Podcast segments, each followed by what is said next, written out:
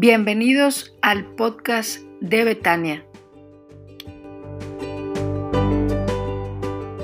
Hermanos, que son los primeros pasos para seguir al Señor. Y se acuerda que le dije que íbamos a estar regresando al tema aquel de la barca, de cuando este Pedro camina sobre las aguas. Y quiero hacerle algunos comentarios al respecto. ¿Qué de los once que no se atrevieron a salir de la barca? Pareciera que Pedro es el único que fracasa en esta historia. Pero en realidad son once los que fracasan porque ni siquiera lo intentaron. Simple y sencillamente se quedaron sentados esperando a que las cosas pasaran. No intentaron hacer más, no intentaron ir más allá. Simple y sencillamente se aferraron a la barca y ahí se quedaron. Nadie intentó hacer nada quiero que piensen algunas cosas para introducir este mensaje. Ya le dije hacia dónde voy. Vamos a pensar en estos once que se quedaron en la barca. Pero déjeme hacerle una pregunta. ¿Algún día, alguna vez ha recibido o entregado un regalo que nunca se estrenó? Es más, nunca se abrió. Es más, nunca se sacó de la envoltura. No sé si alguna vez ha tenido esta experiencia de que haya dado algo o le hayan dado algo a usted que a lo mejor no le gustó, a lo mejor no le atrajo y simple y sencillamente arrinconó por ahí el regalo y ahí se quedó nunca lo abrió, nunca lo usó, o como esas vajillas que tenemos en casa, que compramos para alguna ocasión especial, ocasión que jamás llega. Simple y sencillamente nunca llega la ocasión tan importante y tan esperada para estrenar la vajilla. De tal forma que se pasa ahí guardada en su caja esa vajilla y nunca se usa, y nunca cambia, y nunca se ensucia porque nunca se usó ni nunca se sacó de su caja cada vez que tenemos un regalo, tenemos que decidir si lo usamos o lo guardamos. Si decides guardarlo, va a estar seguro, no le va a pasar nada, pero tampoco cumplirá el propósito por el cual se te dio. Y siempre es una decepción para quien te lo dio encontrar un regalo que entregaste y que ahí está sin usarse. Quiero que piense en el texto que estamos meditando. Porque Pedro es el único que se atreve a abrir el regalo de la fe, es el único que se atreve a buscar al Señor. Y es importante notar que Pedro no pide una garantía, solo pide una oportunidad. Quiero que se grabe esto. Porque a veces decimos, yo quisiera hacer tantas cosas, pero que me garanticen qué. Y ahí le pone usted lo que quiera. ¿Sabe que Pedro nunca pidió garantía? Pidió una oportunidad. Le dijo, Señor, si tú eres, déjame ir hacia donde tú estás. Los que se quedaron con la en la barca se quedaron con el regalo envuelto. Al menos en esa ocasión no lo usaron. El no usar los dones que Dios te ha dado o los talentos que Dios te ha dado tiene un costo muy alto. No vas a crecer. Te lo repito, el no usar los talentos o dones que Dios te ha dado tiene un costo muy alto. No vas a crecer. Simple y sencillamente porque no estamos dispuestos a arriesgarnos a abrir el regalo que Dios nos dio. Llámense vida, llámense dones, llámese talento, llámese habilidades, llámese como se llame. Si no estás dispuesto a abrirlo y arriesgarte, entonces no vas a crecer porque el regalo va a quedar envuelto. Nos encanta ver cómo crecen las cosas. Hay gente que le gusta mucho ver cómo crecen sus plantitas y se goza con eso. Hay quienes nos gozamos más con ver a las mascotas, cómo crecen, a nuestros hijos. Nos encanta ver cómo crecen los seres vivos. No hay nada más frustrante en esta vida que ver un hombre, una mujer que se ha estancado para siempre, que ha dejado de crecer, que simple y sencillamente sus sueños se acabaron que todo se ha reducido a trabajar, comer, ver televisión y dormir. Y no estoy hablando de nadie en particular, simple y sencillamente pienso en todos aquellos que ya no quieren crecer y que se han estancado, porque parece ser que todo lo que Dios les dio en esta vida prefieren guardarlo. Más vale no arriesgarme, más vale quedarme quieto. Déjame le leo unos pensamientos que escribió una persona y dice así, a patrones de conducta pecaminosos que nunca se confrontan ni cambian, habilidades y dones que nunca se cultivan ni utilizan, hasta, hasta que las semanas se hacen meses y los meses se hacen años. Y un día miras atrás y una vida de conversaciones profundas, íntimas, sobrecogedoras y sinceras que nunca tuviste. Grandes y sólidas oraciones que nunca hiciste riesgos estimulantes perdón, que nunca corriste, regalos sacrificiales que nunca ofreciste, vidas que jamás tocaste, y estás sentado en un, en un sillón reclinable con el alma marchita, sueños olvidados, y un gran Dios que te llama para ser parte de algo mayor que tú mismo. Ves a la, ves a la persona que pudiste ser, pero que no has logrado ser, porque nunca seguiste tu llamado, porque nunca quisiste salir de la barca. Déjeme decirle que aunque criticamos mucho a Pedro, porque Jesús le dice, hombre de poca fe, ¿por qué dudaste? Poco pensamos en estos once que ni siquiera se arriesgaron. ¿Y sabe por qué? Porque nos duele pensar que mi vida se parece más a la de ellos que a la de Pedro. Y quiero que pensemos en esto. Y quiero que pensemos en esto. Basados en un texto que está allá en Mateo 25, 14 al 30, que habla de aquel hombre rico que dio talentos a sus siervos para que los trabajaran. Y le voy a leer el texto. Mateo capítulo 25, versículos del 14 al 30. Dice la palabra del Señor.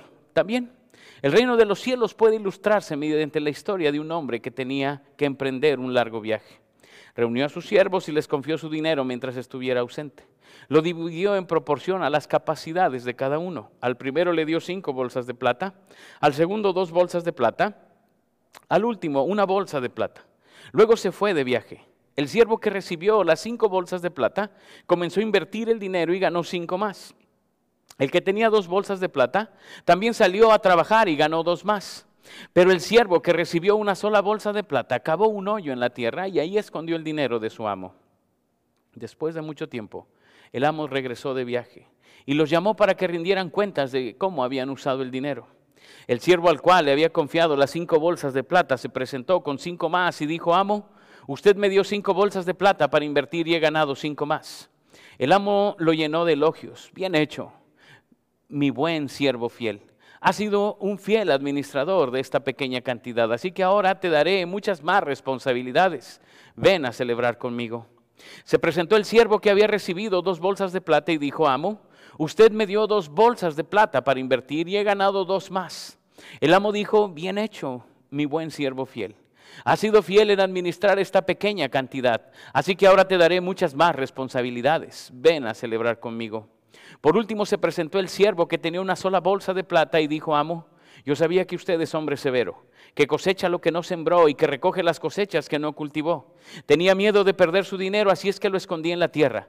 Mire, aquí está su dinero de vuelta. Pero el amo le respondió, siervo perverso y perezoso, si sabías que cosechaba lo que no sembré y recogía lo que no cultivé, ¿por qué no depositaste mi dinero en el banco? Al menos hubiera podido obtener algún interés de él.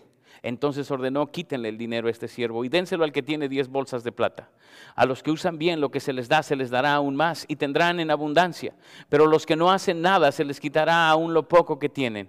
Ahora bien, arrojen a este siervo inútil a la oscuridad de afuera, donde habrá llanto y rechinar de dientes. Quiero que piense en esta historia, porque hay tres cosas que yo puedo ver de esta historia. Lo primero está en los primeros dos versículos, 14 y 15.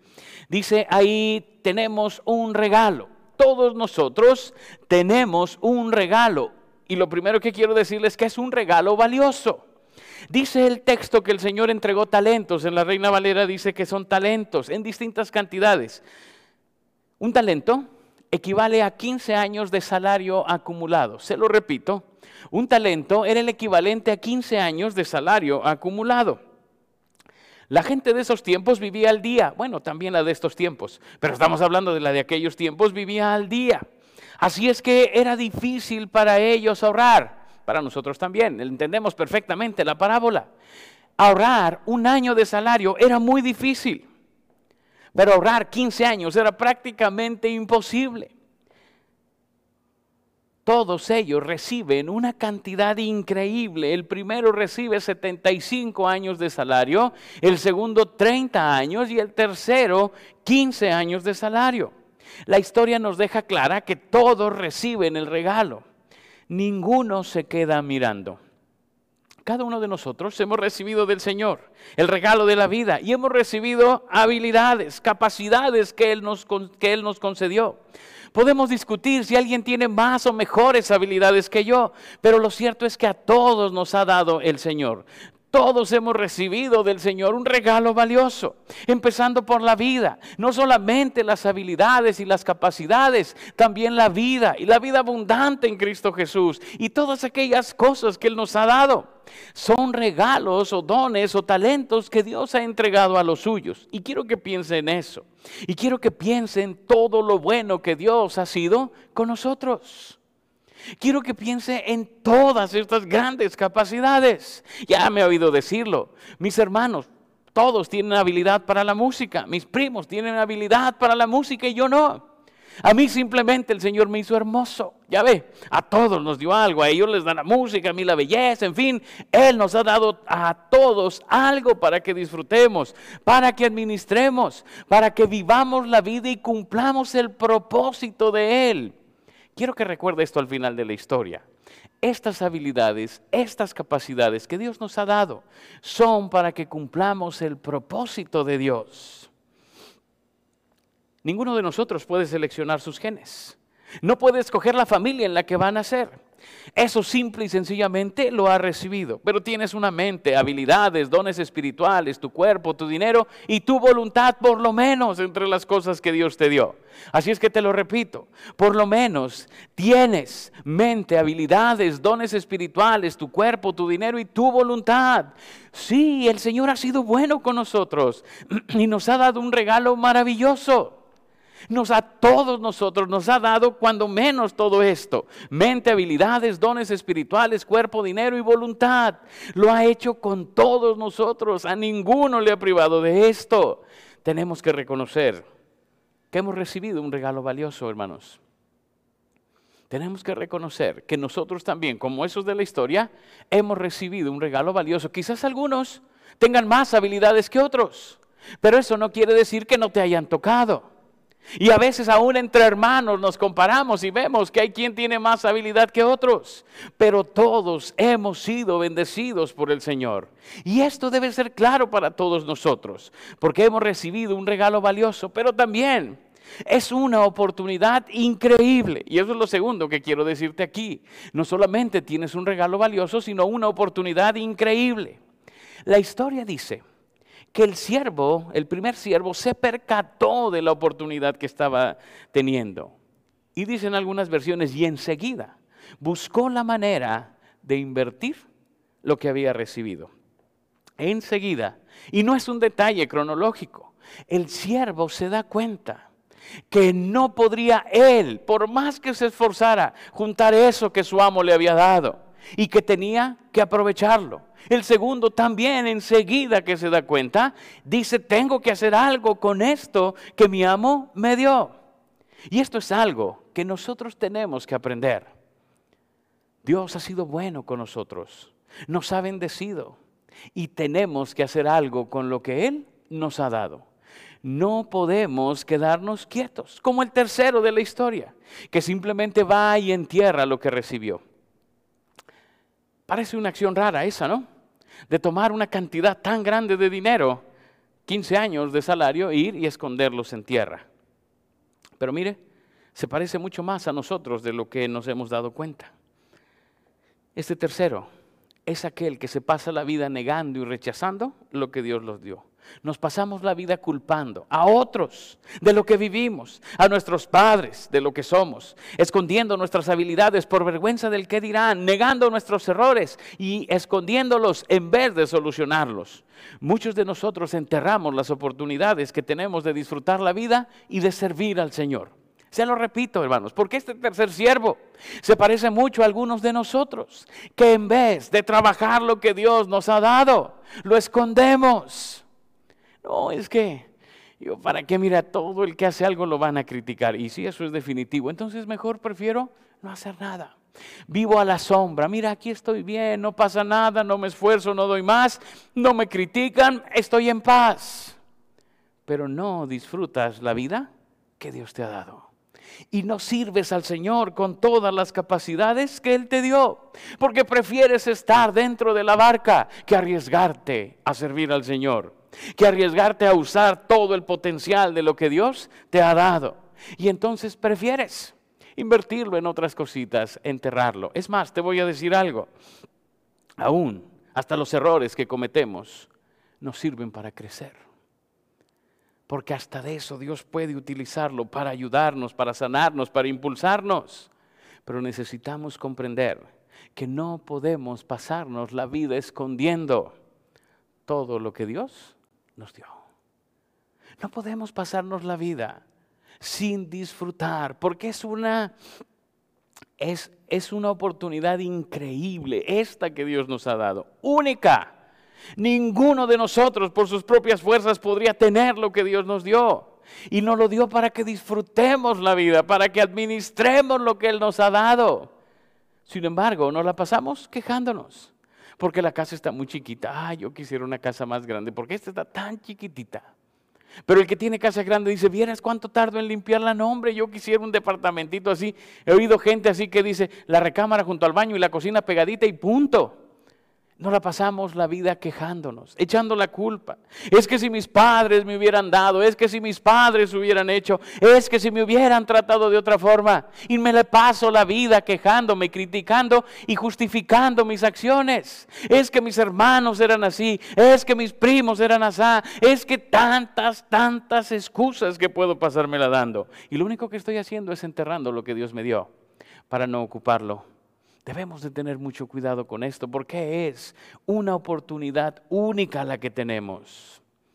Déjeme decirle que el texto no solamente dice que tenemos un regalo maravilloso, también dice que tenemos una responsabilidad, según los versículos 19 al 25. Una responsabilidad que no podemos evadir. El versículo 19 dice, después de mucho tiempo, el amo regresó de su viaje y llamó y los llamó para que rindieran cuentas de cómo habían usado su dinero. Déjame, te digo algo. El texto es muy puntual. Dice que el amo los llamó para hacerles una sola pregunta. ¿Qué hiciste con lo que te di? ¿Qué hiciste con lo que te di? Y quiero hacerte esta pregunta a ti. Si en este momento el Señor te preguntara, ¿qué hiciste con lo que te di? ¿Qué pudieras responder? Dios es amor, santo, lleno de gracia y justo. Pero no podemos, no debemos olvidar que un día rendiremos cuentas de nuestra vida a Él. Te lo repito. Nuestro Dios es amor, es santo, es lleno de gracia y justo. Pero no podemos olvidar que un día rendiremos cuentas de nuestra vida a Él. Eso se nos olvida muy fácilmente. Todo don, regalo que se entrega conlleva una responsabilidad. Subraya lo que te voy a decir. Cada bendición que Dios te ha dado lleva una responsabilidad de administrarla con sabiduría, porque nos compromete a usarla.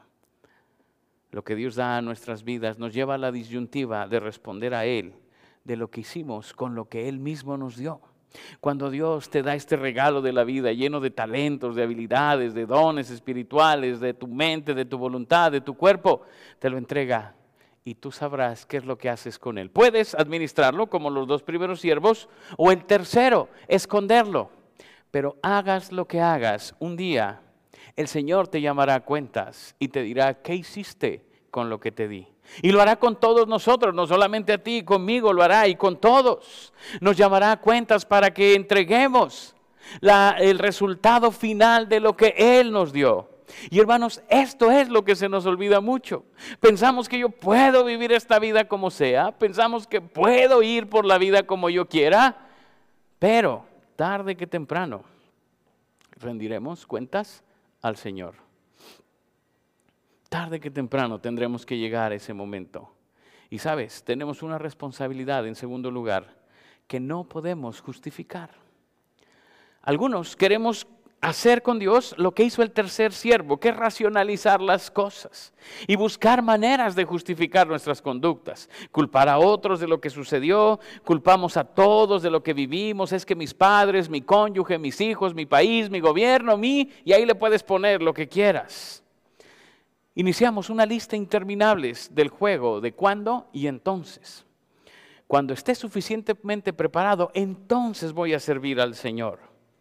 Cuando mi jefe me apoye, entonces voy a hacer bien las cosas. Cuando mi cónyuge haga, entonces yo voy a responder. Esta última me gusta. Cuando este pastor se vaya, entonces me voy a integrar.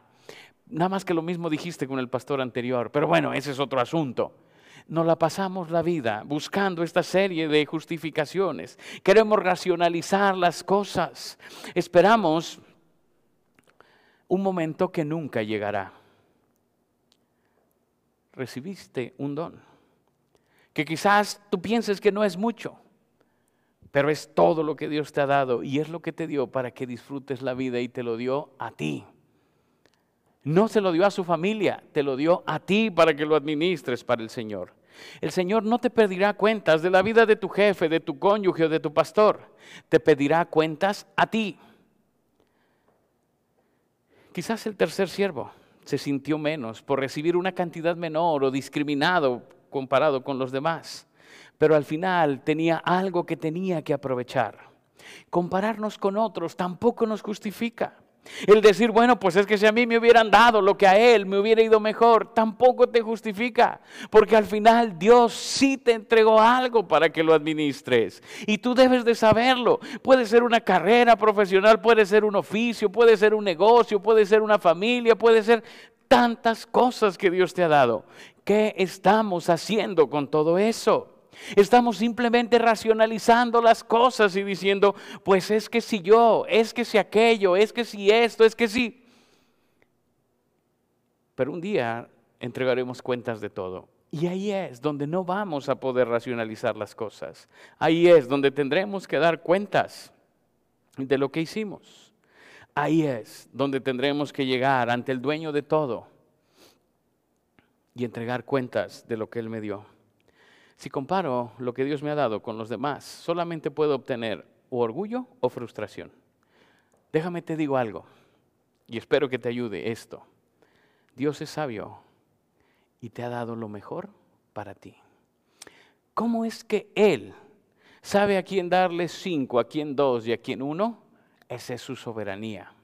Pero Él es sabio y lleno de amor y te ha dado lo mejor para ti el pasarnos la vida quejando es simple y sencillamente renegar del amor y la sabiduría de nuestro Dios lo que te ha dado, necesitas administrarlo con sabiduría.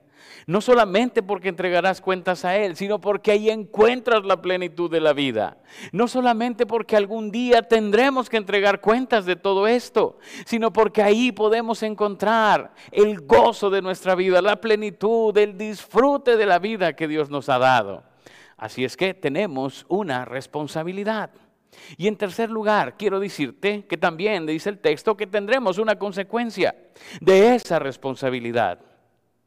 Puede ser una vida de celebración. Dice que el amo reconoce las habilidades de su siervo, le da más responsabilidad y también oportunidad de celebrar con él. Cuando somos sabios y administramos bien lo que el Señor nos ha entregado, sabemos que podemos disfrutar de la bendición y gozo del Señor y Él nos dará más trabajo que con gusto realizaremos. Y estoy pensando en esta vida, pero también en la vida eterna. Parece que el cielo no será un lugar donde iremos a dormir eternamente. Parece ser que iremos a seguir trabajando allá. Una vida de celebración es aquella de aquel siervo que sabe, reconoce lo que su Señor le dio, el privilegio y la responsabilidad que Dios le dio, y no solamente piensa en el momento que entregará las cuentas, sino que disfruta el poder administrar esta cantidad de dinero. Piénselo así, piénselo así. Este siervo de la historia, que es por digo la cantidad de dinero, este siervo de la historia no solamente se gozó cuando llegó el amo, se gozó al poder tener esto que él por sus fuerzas no habría podido tener y administrarlo con sabiduría y multiplicarlo y recibir más. Se gozó en eso que su amo le había confiado. El propósito de Dios al dotarnos de habilidades, de dones, de talentos, de vida, de mente, de cuerpo, de todo lo que he dicho, es que te goces y disfrutes esta vida que Él te da. Y cuando llegues a entregar las cuentas, llegues con gozo. Simple y sencillamente entregar el resultado de una vida fructífera. Es una vida de celebración y de gozo. Es lo que Jesús llamó vida abundante. Eso es lo que el Señor espera que todos nosotros podamos disfrutar. Pero no solamente hay esa consecuencia, también hay una vida de castigo. Al final, el tercer siervo es llamado por su amo perverso y perezoso. Perverso y perezoso. Fíjese bien, El juicio no se hace por haber invertido mal lo que tenía, sino por no haber hecho nada. No robó, no mal invirtió, no defraudó. Simple y sencillamente no hizo nada. Y lo que molesta al amo es precisamente eso. Porque él no dice, Señor, discúlpame, invertí mal y perdí tu dinero. No lo dice. Sus palabras son, tuve miedo. El temor es el arma preferida del maligno. Con esa ha inutilizado a muchos discípulos de Cristo, con el miedo. El miedo de la crítica, el miedo al fracaso, el miedo a hacer cosas diferentes, el miedo a qué dirán, el miedo a tantas cosas. Me da tanto miedo que prefiero no hacer nada. Y el juicio del amo viene precisamente porque no hizo nada. Y le dice, eres un perezoso.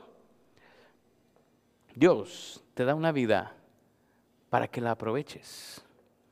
¿Sabe? Cuando va uno a las entrevistas de, trabajo, le preguntan, ¿y cómo es tu personalidad?